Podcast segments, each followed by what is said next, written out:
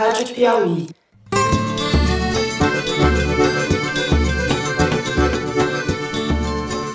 Olá, sejam bem-vindos a mais um Foro de Teresina, o podcast de política da revista Piauí. De vez em quando, quando a pesquisa não é política, né, há uma tendência de fazer a coisa certa, né, uma tendência. Olha o Datafolha, alguém acredita no Datafolha? Você acredita em Papai Noel? Eu, Fernando de Barros e Silva, diretor de redação, converso aqui no estúdio com o editor do site, José Roberto de Toledo. Opa, Toledo. Opa! Estamos congelando 5.613 bolsas que seriam implementadas agora em setembro. E elas são da pós-graduação, de mestrado, doutorado e pós-doutorado. E com a repórter Malu Gaspar. Oi, Malu. Oi, gente. Eu pegar o chocolate, aí ele me pegou, me levou pra dentro do quartinho, me deu uma paticotada. Aí ele falou: se eu falar pra alguém, vai, ainda vai me matar ainda. Me ameaçou ainda de morte. Muito maldade isso daí. Vamos aos assuntos da semana. No primeiro bloco, a gente vai falar da pesquisa Datafolha sobre a popularidade do governo Bolsonaro, que não anda tão popular assim. No segundo bloco, vamos tratar do desmonte que está sendo promovido nos órgãos de fomento à pesquisa no país e dos impactos que isso tem sobre a ciência praticada no Brasil. Por fim, no terceiro bloco, ladeira abaixo, a gente vai falar das milícias, da Polícia Federal e de um caso de barbárie revelado essa semana no supermercado de São Paulo. É isso, vem com a gente.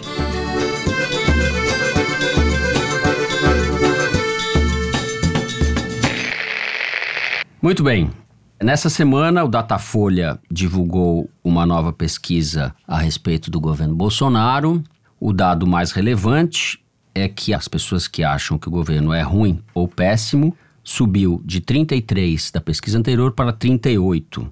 Esse, Toledo, acho que é o dado mais relevante e que coloca o Bolsonaro como o presidente mais mal avaliado no início de governo, desde que essa medição começou a ser feita pelo Instituto de Pesquisa da Folha. Você, que é o nosso homem dos números, estou certo em destacar esse dado? Tá certíssimo. Na verdade, o que está acontecendo é que aquela divisão que durante muito tempo se popularizou na imprensa de dizer que a população está dividida em um terço, um terço, um terço, Uhum. não está mais dividida em um terço, um terço, um terço. Você tem uma maior parte, não uma maioria, porque não é a maioria absoluta, não é 50% mais um, mas a maior parte dos brasileiros hoje reprova o governo Bolsonaro. Acha que o governo é ruim ou péssimo.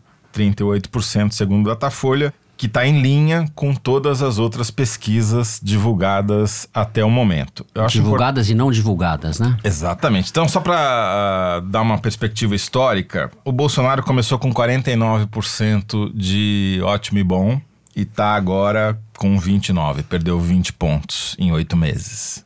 E começou com 11% de ruim e péssimo e tá agora com 38, né? Ganhou 27 pontos. Isso significa que ele acelera os processos de opinião pública como nenhum outro presidente antes. É como se ele antecipasse algo que fosse acontecer daqui a um, dois anos. E tem muito a ver com o estilo dele, de provocar a oposição, de polarizar o máximo que ele pode e incentivar os nichos do eleitorado que o apoiam. Homens, evangélicos, ruralistas, caminhoneiros. Isso tem um efeito que é tirar as pessoas do muro. Ou seja, quando o cara não tem uma certeza sobre o governo, ele costuma responder regular. Com o Bolsonaro, o que está acontecendo é uma migração do ótimo e bom para o regular e do regular para o ruim e péssimo. Então, o fato que realmente marcou essa última pesquisa da Datafolha é o crescimento do ruim péssimo, que foi além da margem de erro da pesquisa. Mas se a gente pegar a série histórica, é mais ou menos assim. O ótimo e bom é 49 no primeiro mês, 39 no segundo, 34, 35, daí em maio despenca para 26, que foi o mês das manifestações contra os cortes na educação. Aí o governo reage, volta a subir para 32, 33, que é o patamar que está agora. Ao mesmo tempo, o ruim péssimo ele vai crescendo meio que homogeneamente, quer dizer, eh, 11, 19, 24, 27, 38, volta para 32, 30, 37, 38 agora. Então, esse movimento é o mais significativo. A oposição ao Bolsonaro está se consolidando. Aí você vai dizer, isso significa que ele vai se tornar inelegível? Ou seja, que ele vai ser o melhor adversário para qualquer outro candidato enfrentar num eventual segundo turno? Acho precipitado. Eu também acho. Qual que é o problema? O problema é que o antipetismo continua muito alto. Merval Pereira que o diga. O Merval é citado em todo o programa. Uma pesquisa inédita do Ibope, que foi feita em junho, mas nunca foi divulgada, mostrando que 36% do eleitorado não votaria de jeito nenhum num candidato do PT a presidente. 36. 36. Ou seja, tá ali dois pontos de diferença da rejeição ao Bolsonaro. Esse número, para vocês terem uma ideia, o auge do antipetismo foi em outubro de 2018, ou seja, ao longo da campanha, e era 42. De lá para cá deu uma diminuidinha, mas se eu fosse os petistas, eu não me animaria com essa queda, porque aquela é uma situação específica de quando você tem uma eleição e tá todo mundo descendo o pau. Que é provavelmente o que acontecerá na próxima eleição. Uhum, então, uhum. você pode esperar que esse patamar mínimo de 36 tende a crescer durante uma campanha. O que significa que o PT continua sendo potencialmente o adversário ideal para qualquer candidato no segundo turno. Então, essa tática do Bolsonaro que todo mundo está analisando, ah, isso é uma tática suicida, porque veja só o que está acontecendo com a rejeição, com a quantidade de gente que está dizendo que não votaria nele de jeito nenhum, que acha que ele é ruim e péssimo. Não é bem assim. Depende do candidato. Vamos lembrar que no sistema eleitoral brasileiro, com dois turnos, no segundo turno você sempre vota contra alguém. E eu tenho a impressão que hoje, embora o páreo seja duro como foi em 2018, tá se certo. for contra o PT, o Bolsonaro ainda é um candidato viável. O antipetismo hoje em dia é praticado sobretudo dentro do PT, porque com essa direção partidária, com essas orientações, com essas decisões que o PT vem tomando, ele realmente vai se inviabilizar cada vez mais. Não consegue ser contra a ditadura do Maduro, tá preso em Curitiba, como você fala, com o Lula, boicota o Haddad, o próprio Haddad se boicota. Maria Lúcia Gaspar, meta a sua colher nessa confusão. Quero pegar essa história a partir do que o Toledo está falando, porque eu não tinha os números, mas tinha essa intuição de que o Bolsonaro busca essa polarização, não é só porque ele quer continuar em campanha, mas é porque ele já leu as pesquisas, muito provavelmente da mesma forma que o Toledo, já entendeu isso, e ele percebeu que o grande adversário dele, que poderia, quem sabe, fazer frente a ele numa eleição em 2022, é uma alternativa de centro, centro-direita né? Uhum. E não à toa a gente está vendo muito clamor pela formação de um centro que seja consequente, democrático, com respeito às instituições. E acho importante a gente lembrar de uma ocasião aí, não tem muito tempo, que o Bolsonaro deu uma entrevista dessas de quebra-queixo, que ele aparece, chega e começa a falar, dizendo que ele, na verdade, não é de extrema-direita, que ele é de centro-direita. Essa inverdade do Macron ganhou força porque ele é de esquerda e eu sou de centro-direita.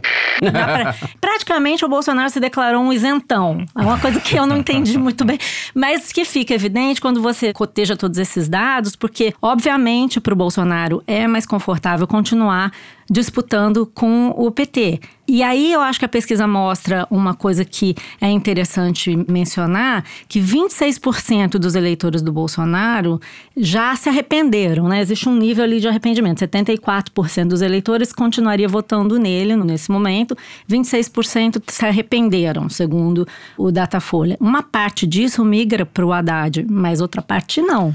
Depende das condições da eleição. Né? Lógico, então, uhum. todo mundo está vendo a oportunidade para reorganização do centro político. Os diversos atores políticos estão tentando isso. E o Bolsonaro, ao perceber isso, já está tentando matar esse centro no nascedouro. Vamos lembrar que ele fez uma live semana passada, batendo no Hulk, no Dória, e ele vem batendo no Rodrigo Maia. Ele e tenta no Moro. ali se. E no, no Moro. Moro, no Witzel. Até vamos citar que a matéria que está no site da Piauí, mostrando que o Witzel está se aliando ao Rodrigo Maia, que também está buscando se consolidar como essa alternativa ao centro.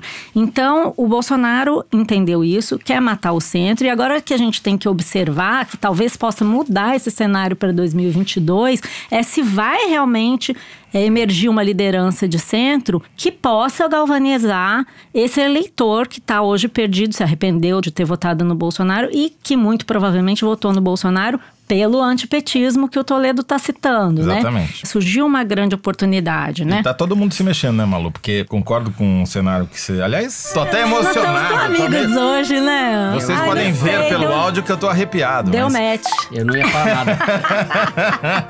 é, é a, fo match. formação de um centro jornalístico É. aqui. Não, não, eu sou de extrema, extremo centro. Centro radical sou eu, Eu e tá? o Teresino estamos só olhando isso que está acontecendo. Tá, Mas nessa eu. briga pelo centro, até o PSB tá percebendo esse espaço no centro e fez essa semana uma declaração criticando a ditadura do Maduro na Venezuela, tentando se descolar do PT e criar uma identidade própria à esquerda. Seria o centro-esquerda. né? Uhum. Isso que a gente tá vendo aqui, né? Se até o Bolsonaro é capaz de ler esses números, né? Só o PT parece que não entende, né? Eu citei o Merval, só vou ler um trecho que o Merval fala justamente da necessidade desse centro, da busca por esse Ai, candidato não. de centro. Ele fala: não por acaso, portanto, o presidente Bolsonaro começa a bombardeá-lo, Hulk, e ao governador João Dória, com supostas irregularidades, como utilizar financiamento do BNDES para a compra de jatos particulares. Negócios perfeitamente normais e estimulados pelo Banco de Desenvolvimento para dar apoio à Embraer. Então o Merval já está se colocando ali entre o Dória e ele elogia o Moro, também coloca o Moro como um candidato de centro. São os três nomes que estão postos aí pela direita. Mais o Witzel. O Hulk, para mim, é o comunista por enquanto. Comunista da eleição é porque ele tá mais à esquerda? Tá mais acha? esquerdo. Não, é- ele se coloca mais. Ele tá fazendo um discurso, falando de educação, preocupação com a desigualdade. Morando onde ele mora, ele não pode ser candidato de esquerda. Comunista mas de sapatênis. Fala aí onde ele mora, Camisa nosso polo, sapatênis. Casa no Joá, É. que é um bairro privilegiado aqui com uma vista muito bonita do Rio de Janeiro, Mas- uma propriedade bastante extensa, num terreno muito valorizado. Dá para inclusive É fazer uma- uma... reforma agrária. ali. Exato, começa em casa. A reforma O- começa em casa. Mas eu concordo com você que ele, aliás, está demais esse programa. Não, a concordância. Vamos acabar com o programa que tá todo mundo É, tá- concordando tá- muito. Deu tudo errado Não tá hoje, dando mas enfim. certo. É. Eu concordo com você, Fernando, porque o Hulk, de todos esses nomes que a gente falou, é o único que ameaça o PT no seu eleitorado mais forte e Pobre. cativo, Bingo. que é Nordeste. Por isso que o centro é centro. Pode ser de direita, pode ser de esquerda, né? É Acho o que único tem esse que tem aí. penetração nas pesquisas desde 2018. Isso fica muito claro. Ele é o Uhum. único cara que poderia ocupar o espaço que a candidatura do Lula deixou nessa região e nesse segmento do eleitorado, que é um segmento exatamente onde o Bolsonaro tem maior dificuldade de entrar. Perfeito. Pobres e do Nordeste. E terá mais mulheres. ainda, né? Por conta do- da mais. falta de crescimento. É, exatamente isso. Só faltou dizer que daqui até a eleição tem um componente que a gente não analisou, que é a economia. Se ela não andar, não der sinais de recuperação claros, e aí é o, o efeito no bolso das pessoas, delas sentirem que têm capacidade de gastar, perderem o medo de ficarem desempregadas, aí ele tem viabilidade. Se não, duvido. Poxa, eu tinha esse comentário aqui pra fazer. Muito bem. Ele não concorda comigo, como ele rouba meus comentários. Eu Super. nunca me senti tão excluído desse programa. Ah, Muito bem. Vem, amigo. O primeiro bloco fica por aqui. No segundo bloco, a gente vai falar sobre o desmonte da ciência no governo Bolsonaro.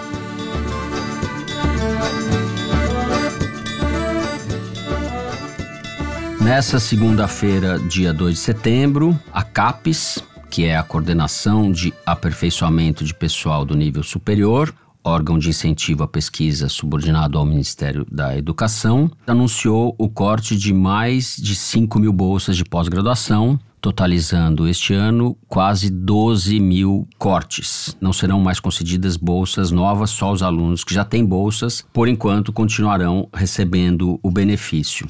Ao mesmo tempo, o CNPq, que é o Conselho Nacional de Desenvolvimento Científico e Tecnológico, vinculado ao Ministério da Ciência e Tecnologia, anunciou que não sabe se vai conseguir pagar os seus pesquisadores a partir desse mês. O CNPq distribui mais de 80 mil bolsas, cerca de 84 mil bolsas. Tem uma série de bolsas diferentes, mas a crise no CNPq é bastante grave também.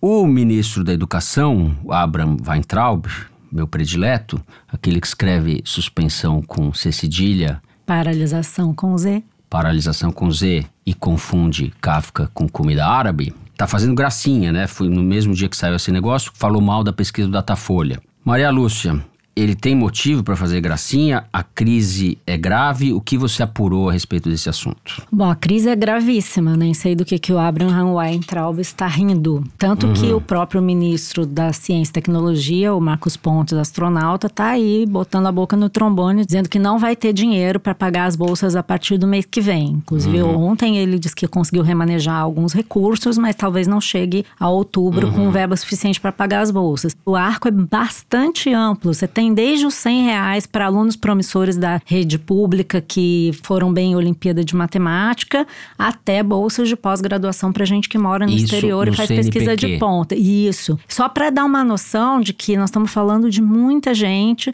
e muitas pessoas para quem essas bolsas são fundamentais. Do contrário, elas não conseguem nem sobreviver. Caso, por exemplo, dos estudantes de matemática. Tem família que ganha 500 reais, o estudante com 100 consegue pelo menos se manter, né? É uma coisa muito séria que afeta a vida de muitas pessoas. Não só dos comunistas das universidades e da balbúrdia, como diria o ministro Weintraub. Mas aí é o seguinte, o que, que eu apurei aí falando tanto com gente da área da ciência como com gente do Ministério da Economia? A situação é muito crítica. O Brasil vive um arroxo pesado, mais pesado da última década. As metas de déficit estão sendo seguidamente revistas, que significa que o Brasil não está conseguindo nem ao menos conter o seu rombo. E, inclusive, em junho, a equipe econômica pediu autorização do Congresso para um crédito extra de 248 bilhões de reais de gastos.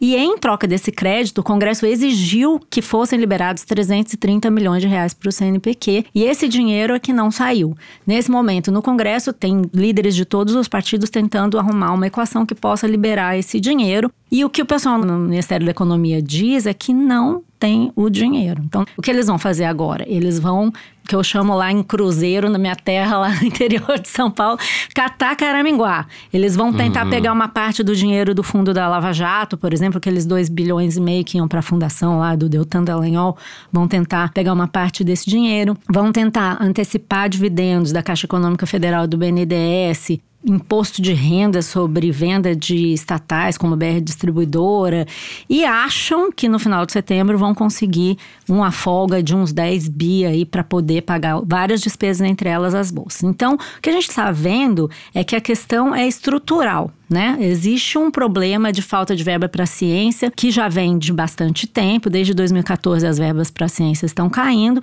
na situação de crise em que a gente está vivendo e com um governo liberal que se diz preocupado com o aumento de produtividade na economia, seria fundamental priorizar a ciência. Né? A gente já tem falado aqui que para você melhorar o crescimento econômico, nós também já falamos agora da questão do emprego, que pode ameaçar aí até mesmo uma reeleição do Bolsonaro, você precisa investir em ciência. Então é preciso lidar com essa questão de uma forma bem prática. Eu não estou nem falando de pesquisas importantes para a vida das pessoas que vão ser interrompidas com esse dinheiro. Mas se o presidente Bolsonaro acha que ele tem que se reeleger, ele tinha que olhar isso, porque, por exemplo, vamos falar de países que ele admira. Israel gasta 4% do PIB com ciência tem mais de 8 mil pesquisadores por milhão de habitantes. Estados Uhum. Unidos gasta 3% do PIB com ciência, tem 4 mil pesquisadores por milhão de habitantes. Você sabe quantos pesquisadores o Brasil tem por milhão de habitantes? Quantos? Cerca de 700.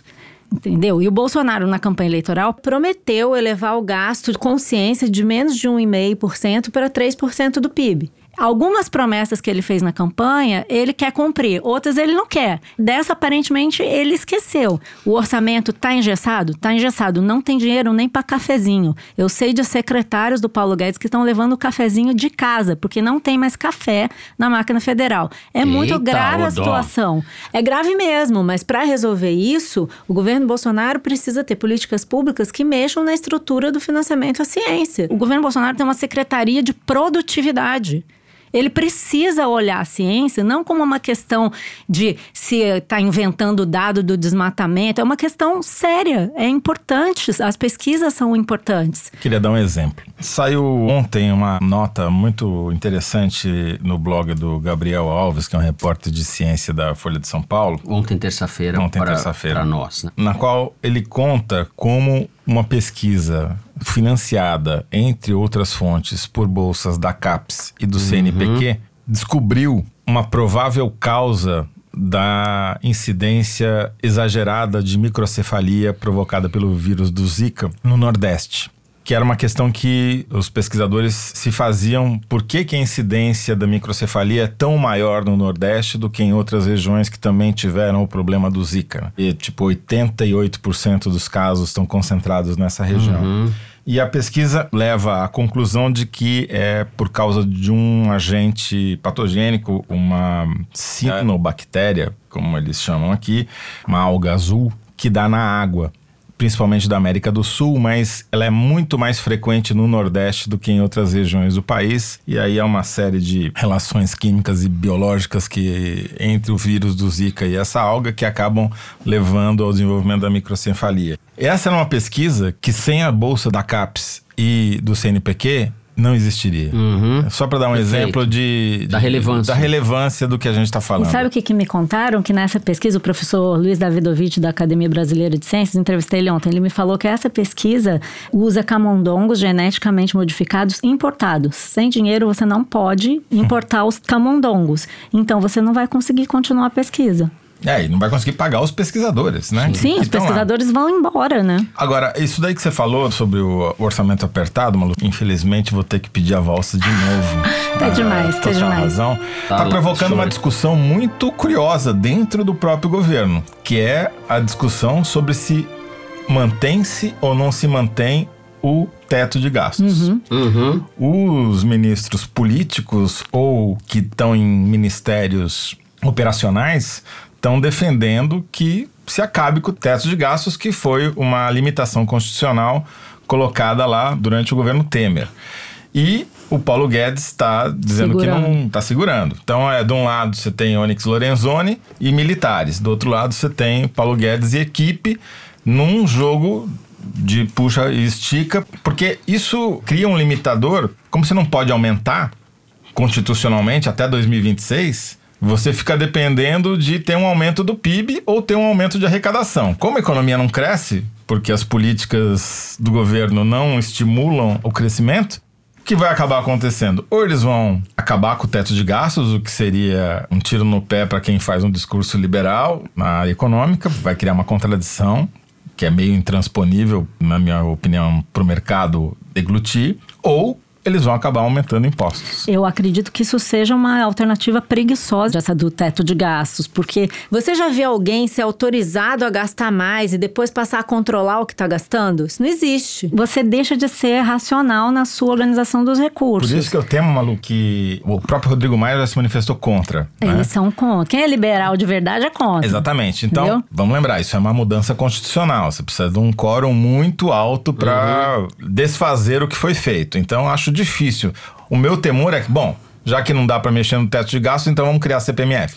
Uma solução possível e que não mexe no teto de gastos é você mexer na parte que hoje é obrigatório gastar, nas chamadas despesas obrigatórias do orçamento. Porque o que acontece hoje é que a parte do orçamento público que pode ser remanejada, ela é muito pequena. No ano que vem, por exemplo, o orçamento da União é de 1 trilhão 480 bilhões de reais. Só que o Congresso, o governo só vão poder remanejar desses recursos 100 bilhões. É muito pouco dinheiro. Tem 3 bilhões de reais parados no Ministério da Saúde que não podem ser usados para a pesquisa do CNPq, porque a pesquisa do CNPq não é despesa obrigatória.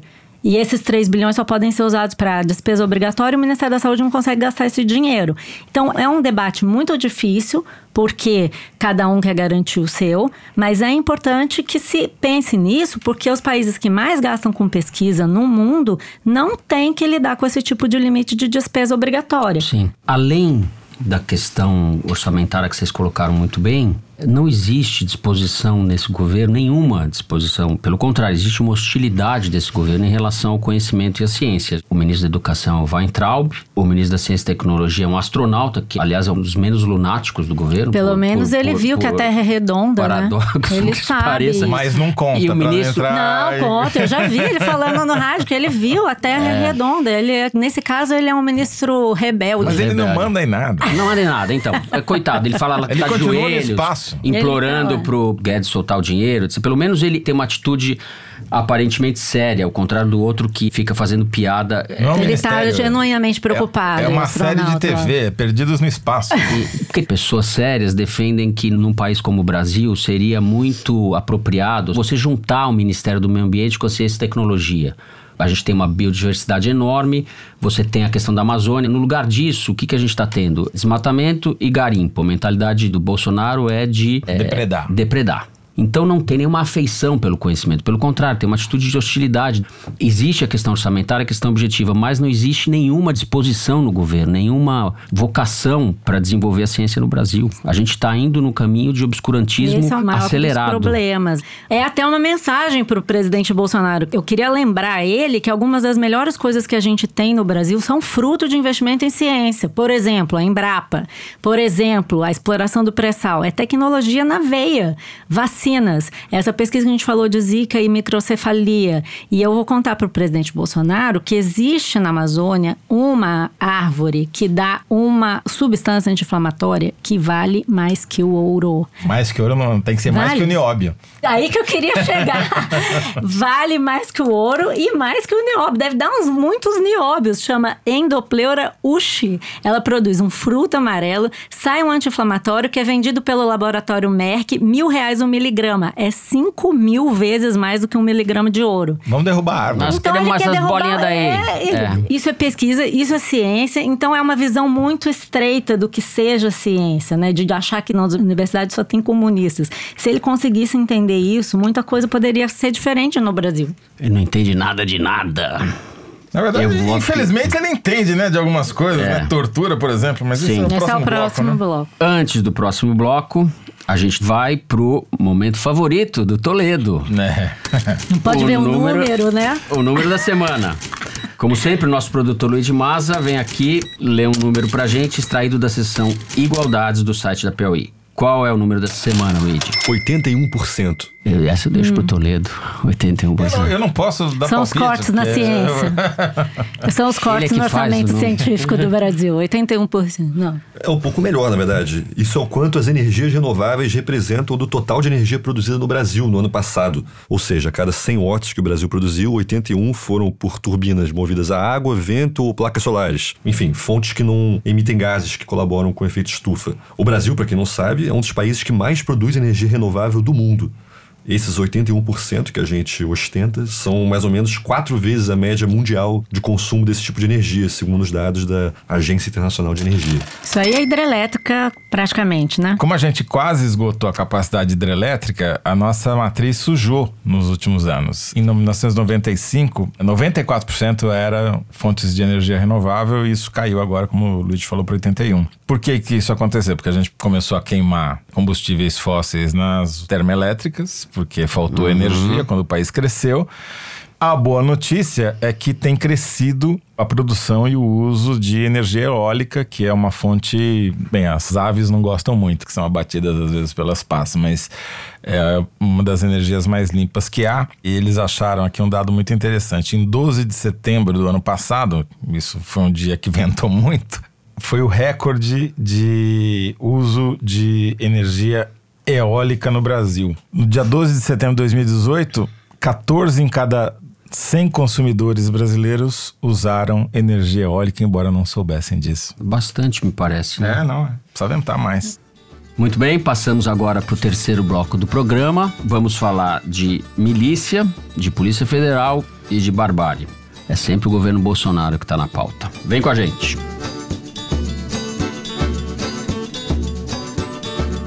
Nós tivemos essa semana a divulgação de dois casos, dois retratos da barbárie brasileira. Um no Rio e um em São Paulo. No domingo, o jornal O Globo publicou uma extensa reportagem sobre a existência de cemitérios clandestinos nos municípios do Grande Rio, em 18 municípios. Foram descobertos seis cemitérios clandestinos no último ano, investigação da Polícia Civil, e há dezenas de corpos, provavelmente assassinados pelas milícias que estão ocupando esses territórios. A cidade de Itaboraí, que sintomaticamente ou simbolicamente ia ser o grande polo petroquímico, se transformou num depósito de cadáveres ocupado pelas milícias. E em São Paulo, nós tivemos o caso que foi amplamente divulgado de uma cena não dá nem para qualificar, de um garoto de 17 anos que tinha roubado chocolate no supermercado, sendo chicoteado, torturado é, pelos seguranças do supermercado. Às vezes a gente diz que o Brasil está voltando para trás, está regredindo na história, mas esses fatos que a gente viu essa semana, para mim, deixam bastante claro que em algumas regiões bastante grandes do Brasil, como a periferia das grandes cidades, a gente nunca saiu do século XIX, né? Uhum. Porque a cena do garoto de 17 anos que foi amordaçado, amarrado, despido e chicoteado por 40 minutos por dois seguranças que filmaram a cena é pior do que qualquer quadro de representação da escravidão no Brasil no século XVI, XVII, XVIII, XIX. Inacreditável. Pela força da imagem e do som, né? Os grunhidos que ele faz porque estava amordaçado são. Não tem adjetivo para descrever. né? Sim. E é uma situação típica da periferia de São Paulo, da Zona Sul, que é uma das regiões mais pobres da cidade, que você tem um pequeno supermercado de periferia, uma população de rua, o cara entra para roubar quatro barras de chocolate e a reação é tão desproporcional. E quando você publica isso no Twitter, há uma quantidade imensa de pessoas que defendem os torturadores, que acham que aquilo é merecido, que é isso que tem que ser feito. Então, não só a tortura continua existindo e a cena remete à escravidão, é, é impossível não fazer esse paralelo, como a defesa dela e a justificativa, a racionalização em cima é cada vez mais explícita. As pessoas perderam de fato a vergonha. né? Como juntar isso com a notícia levantada nas reportagens do Globo, que merece muitos elogios, sobre os cemitérios clandestinos na periferia do Rio? Porque é a mesma coisa, é o mesmo tipo de população que está sendo vítima de um extermínio que não está virando nem estatística mais. Porque uma das razões para você ter uma queda do número de homicídios é que os corpos não aparecem. Se os corpos não aparecem, não computam Sim. como assassinatos. E a lógica é a mesma, né? Esses seguranças, entre aspas, são a lógica miliciana, né? Você tortura, pune, Ocupa um lugar do Estado, né? ocupa o lugar do Estado. O que me preocupa nesse cenário é você ter hoje um presidente da República que diz que vai fazer indulto, por exemplo, para policiais que mataram no Carandiru ou no massacre de Carajás. Não porque ele vai fazer isso, porque ele não pode, né? Ele só pode fazer indulto para pessoas que estão presas com crime Explica pro transitado em que- julgado. Que, é indulto de Natal, né? Você tá Indulto de referindo. Natal, é, mas ele disse na última live dele que ele daria indulto a esses policiais e que as pessoas se surpreenderiam com as pessoas que receberiam indulto no governo dele e se ele pudesse ele liberaria os policiais que mataram os presos do Carandiru ou os mortos de Eldorado do Carajás. Esses ele não pode porque os crimes não estão transitados em julgado, então pela regra ele não poderia libertar esses policiais presos, mas a questão não é essa, a questão é que está legitimado hoje no Brasil um discurso de que é bom matar bandido, que as milícias são boas, é um desrespeito total ao sistema legal da chacina, forma como ele deve Lembra ser. como ele reagiu à, à chacina em Altamira, Sim, que foi a última? né? Que- Que... é isso aí. Pergunta o que, que as mães Exato. daqueles, das pessoas que foram roubadas, assaltadas ou mortas por aquelas pessoas sentiram e tal. É como se fosse justificável as milícias existirem da forma Uhum. como elas existem, né? E o que mais me preocupa é o fato de que está se tornando legítimo e está sendo promovido por políticos de diversas matizes, por razões populistas ou por convicção mesmo. A gente vê o que Uhum. acontece aqui no Rio de Janeiro com o governador Wilson Witzel. Isso é muito perigoso, porque quando um aparato de segurança paralelo, como são as milícias, se infiltra no Estado, como é que você vai coibir? De que forma você pode limpar o Estado do crime, né? Eu acho que o crime misturando com o Estado e ainda mais num contexto de desmonte dos órgãos de controle, né? Porque você precisa de alguém que controle, impeça o avanço do crime nas estruturas do Estado.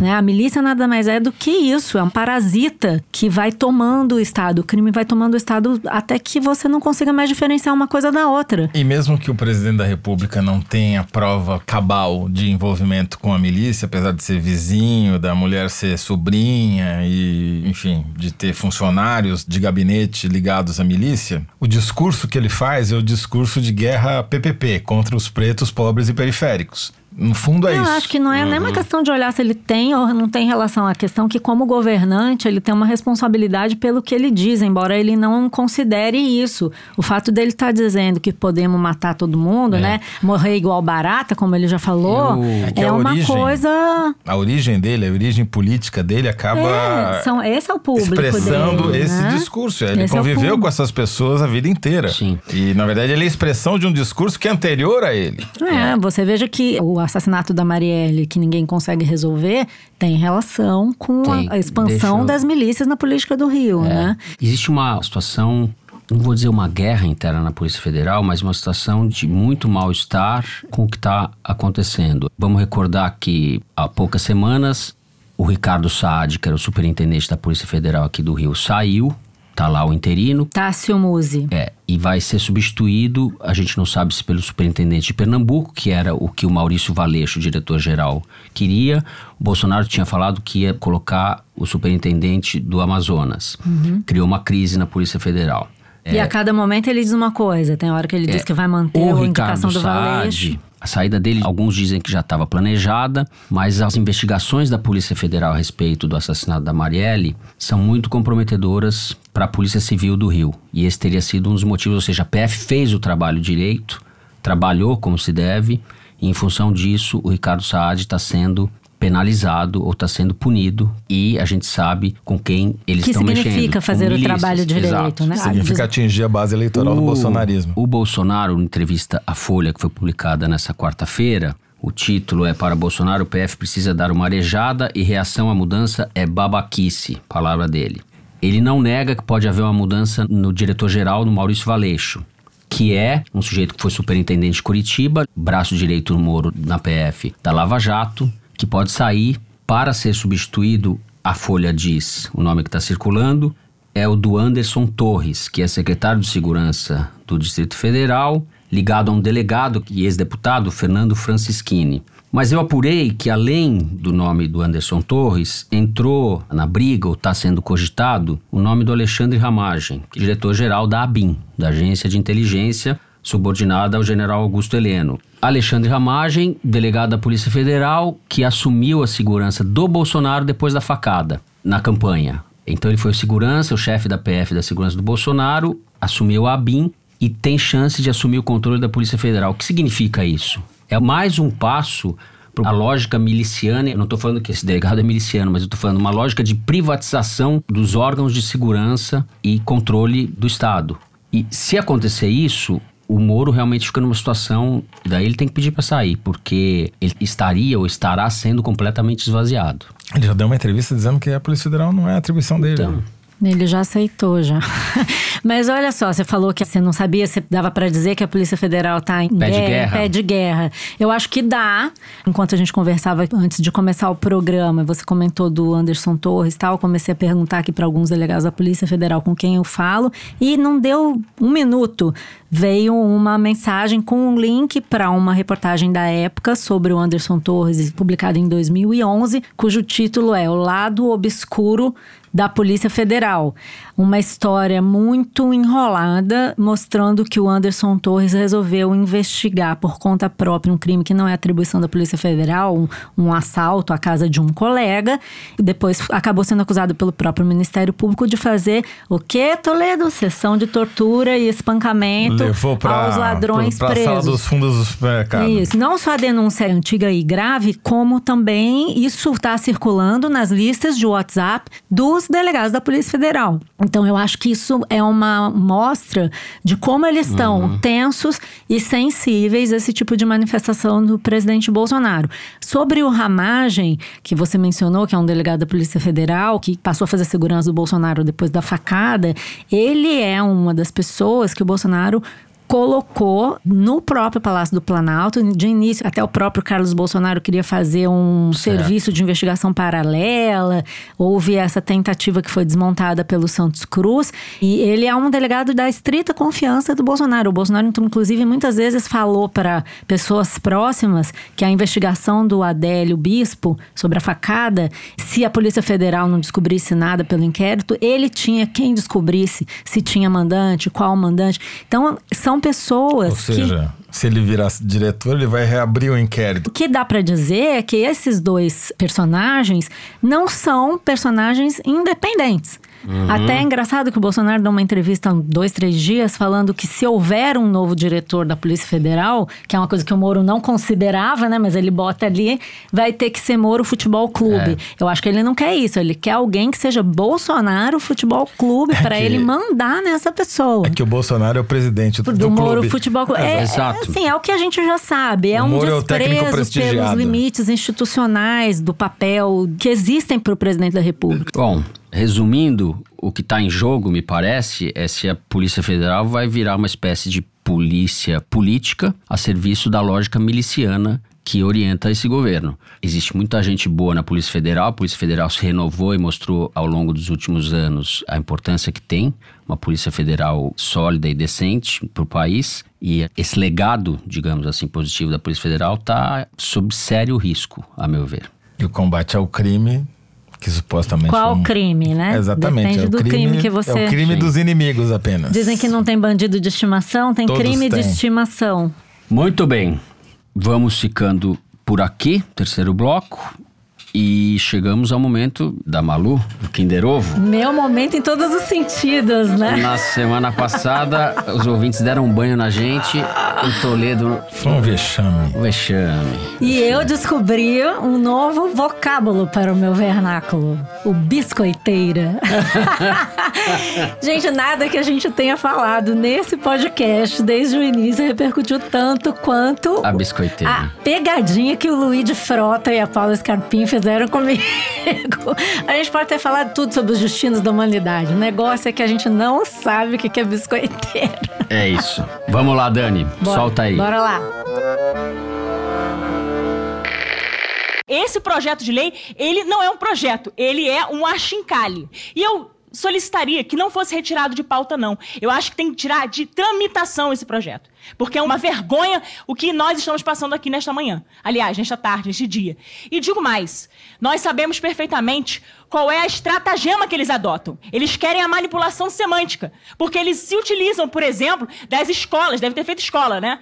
Com a Judith Butler, com o Jacques Derrida, que falam muito bem da manipulação semântica, mudar o significado das palavras, que é exatamente o que eles falam. Eles dizem não, que esse é projeto não trata de poligamia. Poligamia? inclusive é um crime a poligamia no Brasil.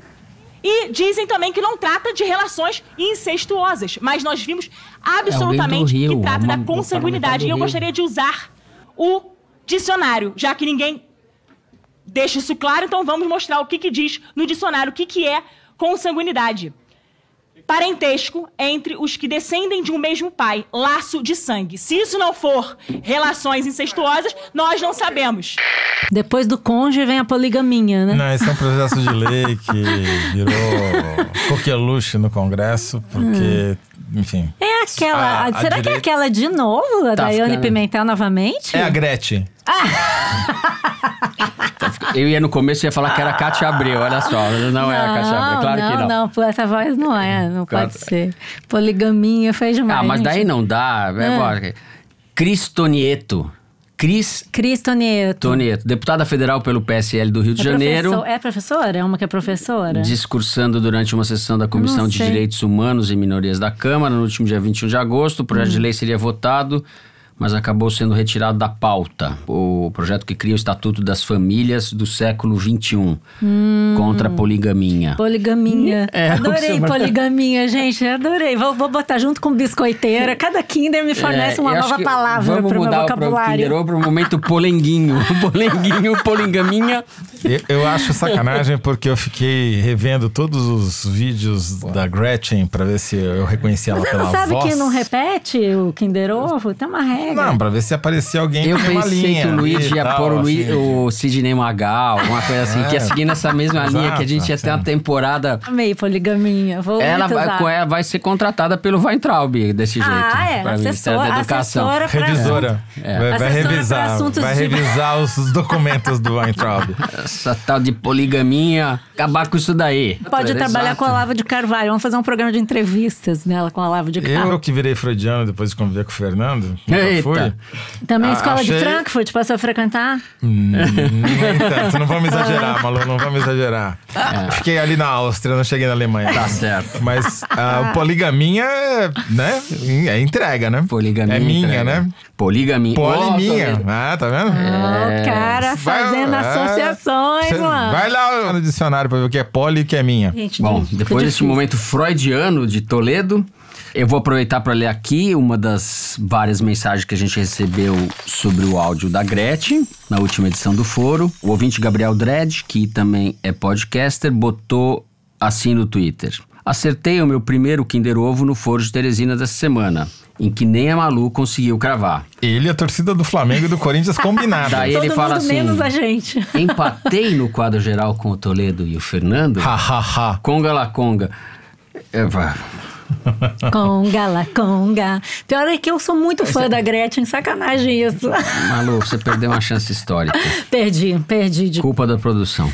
Você não sabe que o Tiago Amparo disse um negócio aqui muito legal. Ele falou, ele é professor da GV, colunista da Folha, e disse assim: atestado da minha gayness. O único Kinder Ovo que já acertei na vida foi o do último podcast. Espantado que vocês não acertaram. O público gay contava com vocês, era o Toledo e o Malu Gaspar. PS, biscoito não é o que pensaram. Cara, você sabe que eu recebi mensagens, não sei se vocês vão lembrar, de Mitra Vulcana, que também é uma podcaster LGBT Uma que deu que título. me deu uma carteirinha de sim de bicho, de sócia do sim de bicho no começo do... Tomou de volta a carteirinha. Tomou, agora. diz que vai tomar minha carteirinha de sócia da Sim de Bicha. Dimitra, pelo faça amor isso de com a Deus. Malu. Aí eu já me candidatei a um curso de memes e todas essas expressões LGBT que eu não fiquei sabendo que existia pra eu não perder a minha carteirinha de Sim de Bicha. Então, Thiago, veja só, eu tô muito longe de- das expectativas de vocês, mas darei o meu melhor daqui pra frente. Além da Gretchen, que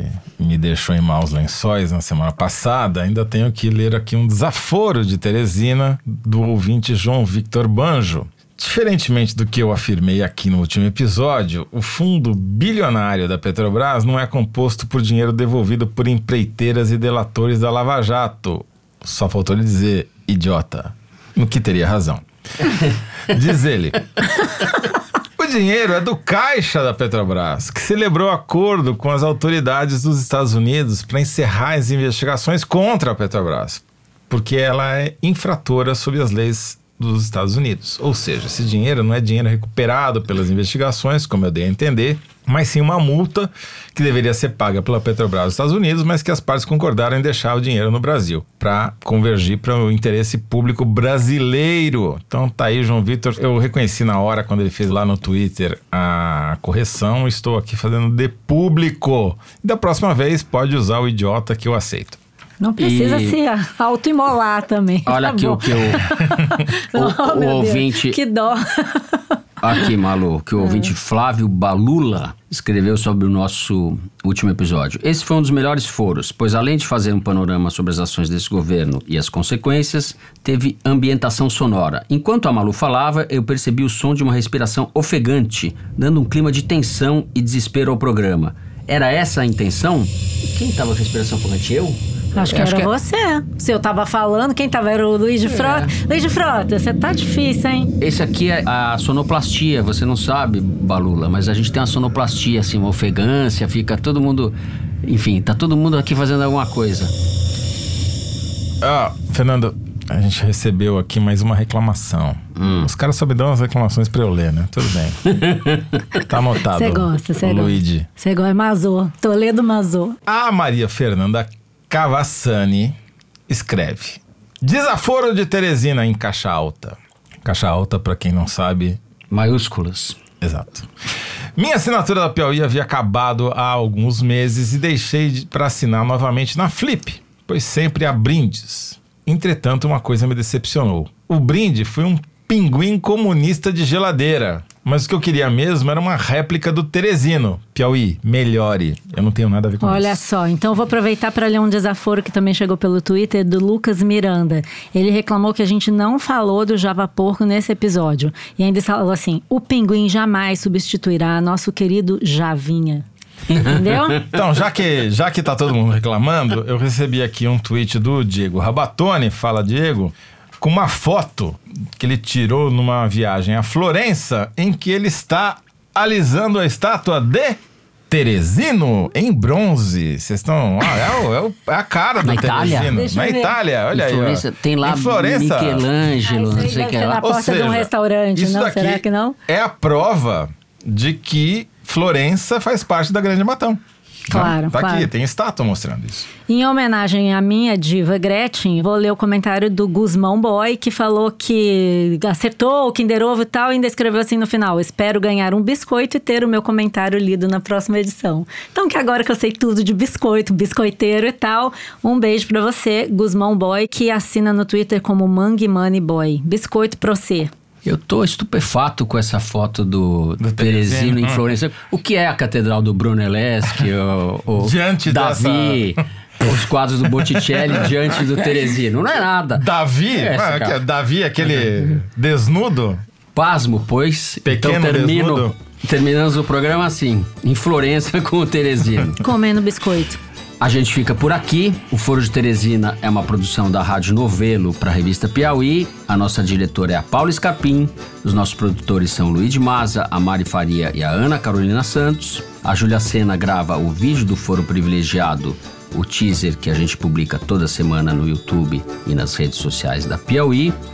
A edição do programa é da Mari Romano e da Evelyn Argenta. O João Jabassi faz a finalização e a mixagem do foro, além de ser o intérprete da nossa melodia tema, composta por Vânia Salles e Beto Boreno. A responsável pela coordenação digital é a Kelly Moraes. O Foro de Teresina é gravado no Estúdio Rastro, com o Dani Di. Eu sou Fernando de Barros e Silva. Agradeço mais uma vez a companhia de Malu Gaspar Tchau, gente. e José Roberto de Toledo. Como diriam lá na Grande Matão. Tchau, Bambini. Bambini. como é que faz a Gretchen? É.